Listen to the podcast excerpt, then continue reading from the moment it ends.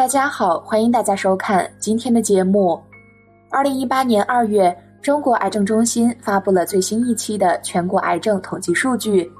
由于肿瘤登记中心的数据一般滞后三年，本次报告发布数据为肿瘤登记中心收集汇总肿瘤登记处二零一四年的登记资料。报告主要发现，二零一四年中国恶性肿瘤估计新发病例数三百八十点四万例。平均每天超过一万人被确诊为癌症，平均每分钟有七个人被确诊为癌症。人为什么会得癌症？为什么现在得癌症的人越来越多？我们先来听听宣化上人是怎么回答的。这是我在香港时发生的一件事。大约四十年前，香港有一位张玉阶，在二次大战前贩卖假药而发财，后来他将他的伙计推到海里去，自己独吞所有的财产。于是发了大财，财发了，果报也来了。什么果报呢？他生了癌症，中西医都治不好。香港医生断定他在一百天之内一定会死。他为了要救命，就在《华侨日报》登广告，愿意捐二十万美金造庙。可是仍没有人来救他。后来有位居士介绍他到佛教讲堂来见我。当时我对他说：“你这病一百天内会死。”如果你多做点功德，我就叫你不死。现在逃到香港的和尚有两千多人，你要和他们结缘，供养每一个出家人一匹花旗布，可以做两件长衫、两双裤袜。如你能这样做，我担保你不死。还有，你要皈依三宝，你去看哪位法师有德行，而且和你有缘，你就去皈依哪位法师。可是他一定要皈依我。我对他说，我是没什么道德。不过你要皈依我，我也不拒绝。在受皈依时，他亲眼看见观音菩萨用甘露水给他灌顶，灌顶完之后，他却不再发心了。在香港东林寺，有一些出家人听说张玉阶有很多钱，便设法以亲戚关系把张玉阶拉到东林寺。东林寺的那位法师名叫定西，他虽取名为定西，却常往东跑，可能东方的金银珠宝很多。他一听张玉阶有钱，便把他拉到东林寺去，又说定西是渡轮的师傅，这位师傅比徒弟高明。其实定西和我根本风马牛不相及。我出家以后做了穷和尚，他更看不起我。但他拉张玉阶去，硬说自己是我的师傅，介绍张玉阶去东林寺，是李荣森的太太和林霞安居士。张玉阶去了东林寺后，做了很多功德。而他在我这儿所发的愿已忘了，一去便是八年。某年在大屿山慈心寺，我对法会上的信徒说：“我等张玉阶整整八年了，可是他仍未满他所发的愿。从现在开始，他有什么疾病，我也不理了。”两个月之后，张玉阶癌症复发，他先到东林寺求定西法师，但定西也没有办法。后来他转向求我，我不再理他。两个月之后，他就死了。你们看这因果之厉害。介绍他去东林寺的林霞安也得癌症死了，而李荣森的太太也在舌头上生癌，因为他说定西是杜伦的师傅。不久，他也死了，而定西也生了癌症。他曾做过康德皇帝的国师，各佛堂都替他念经，念地藏经，念佛号，功德也做了不少。可是癌症仍是癌症。过了两年，定西也死了。你问为什么会有癌症？因为所造的业太多，所以才生这种不治之绝症。当知人有病都是有业障，不是杀猪太多，便是杀人太多；不是偷盗太多，便是奸诈、邪淫、打妄语、吃麻醉药等招来的。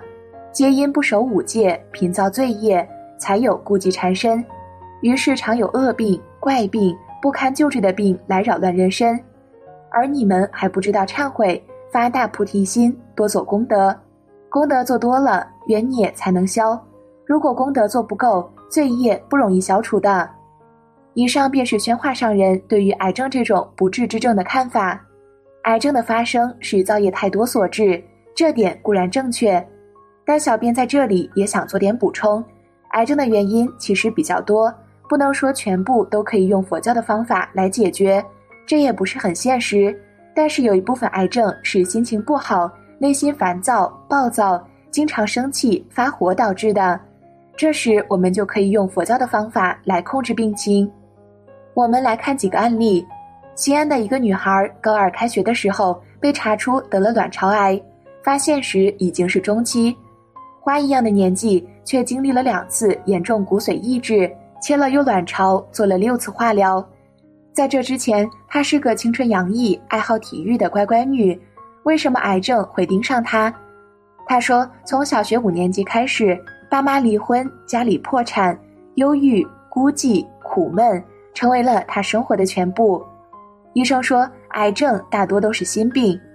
中国医学科学院肿瘤医院官网上写道，许多的癌症与心理、情绪有直接或间接的关系，精神创伤、不良情绪可能成为患癌症的先兆。一个四十五岁的大姐，因为爱生闷气。和老公磕磕绊绊许多年，总是为一点小事儿就怄气，莫名其妙就十几天零交流是家常便饭。最后得知自己患了乳腺癌，天生抑郁的性情更加变本加厉。本来乳腺癌的治愈率是挺高的，但因为这种性格，他四十五岁便含恨而去。癌症最喜欢有坏性格的人，他们克己、压抑、焦虑、抑郁、无助、过分为别人着想。他们的内分泌功能容易紊乱，器官功能活动也容易失调，久而久之，免疫系统识别和消灭癌细胞的监视功能会大打折扣。所以，医学上将疾病分为两种，一个叫身心疾病，还有一个叫心身疾病。身心疾病是生理上的一些变化导致了精神上的疾病，比如老年痴呆症就是其中一个，而心身疾病则是最初在生理上没有任何问题。但是心理上出了问题，比如过度的焦虑、疲惫、压力等，然后导致了身体上的疾病。这样的疾病有很多，不仅包括部分癌症，还有很多方面的病。心身疾病完全是心理不健康这个因素引起的，包括癌症中的一部分也是如此。这类问题用佛教的方法来解决，完全是没问题的。用佛教的禅修就非常好。佛教本身讲了很多禅修的作用。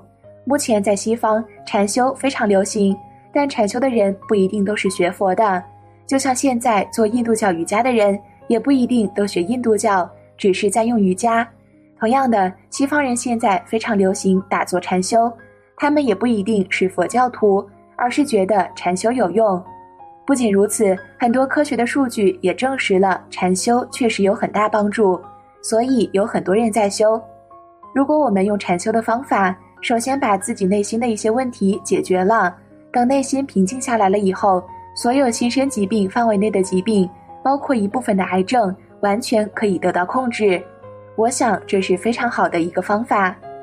世界卫生组织的报告也指出，三分之一的癌症是可以预防的，三分之一的癌症是可以治愈的，三分之一的癌症可以通过治疗延长寿命。国外一对老夫妇在晚年双双患癌。于是夫妻俩决定用光所有的积蓄去环游世界，抱着游到哪儿算哪儿的心态，充分的享受着旅行的愉悦。最后两人绕了大半个地球后，居然安然无恙的回到了家乡。再去复诊，让医生惊讶无比的是，他们身上的癌细胞居然都不治而愈了。讲这个例子，不是想劝大家生病以后不去医院治疗，选择环游世界，而是想告诉大家性格、心态的重要性。只要积极乐观，一切都有变好的可能，连癌症都可能自愈。要知道，命比天大，人这一生总会遇到一些不如意的事情，没有什么过不去的事。吃亏、被误解、受委屈是不可避免的。最明智的做法是学会宽容，怨恨和仇视只会增加自己的心理负担。再重要的事都没有身体健康、好好活着重要。很多人都发现。佛教大师很少生病得癌，好多高僧年过百岁仍然身体硬朗，这和他们的性格也有很大的关系。僧侣一向都是看淡世事，甚至看破红尘，正所谓跳出三界外，不在五行中，对世间名利看得比较淡漠。也正因如此，他们与俗世中的众生相比，情绪上往往更为平和淡定，遇到事情也是不急不躁。可以很好的控制自己的情绪。所谓淡泊者健，宁静者寿，心中清静，自然就可健康长寿。最后，我们来回顾一下著名的拾得大师与寒山大师之间一段揭示长寿秘诀的对话。一天，寒山问拾得：“世间谤我、欺我、辱我、笑我、轻我、贱我、骗我，如何处置？”拾得笑道：“只要忍他、让他、避他、由他、耐他、敬他，不要理他。再过几年，你且看他。”这样与人无争，于事无求的思想，让他无争自安，享命百岁。古人云：“大德必寿，人寿者信矣。”癌症最怕的就是生命中的正能量，而这些高僧大德的共同特征是慈悲，是拥有超凡的心态，慈悲、宽厚、达观、平和，这些正好都是强大的正面能量的品质。《金刚经》里，佛告诉我们。一切有为法，如梦幻泡影，如露亦如电，应作如是观。要时时把这句话记在心里，你就没有那么多烦恼了。这一辈子放松点儿，格局大点儿，境界高点儿，凡事想开点儿。拥有这样良好的心态，未来你的福报就来了，身体也就自然健康了。好了，以上就是今天的全部内容。如果您觉得小编的话对你有帮助，别忘了点赞加订阅，您的支持才是小编最大的动力。那我们下期节目再见。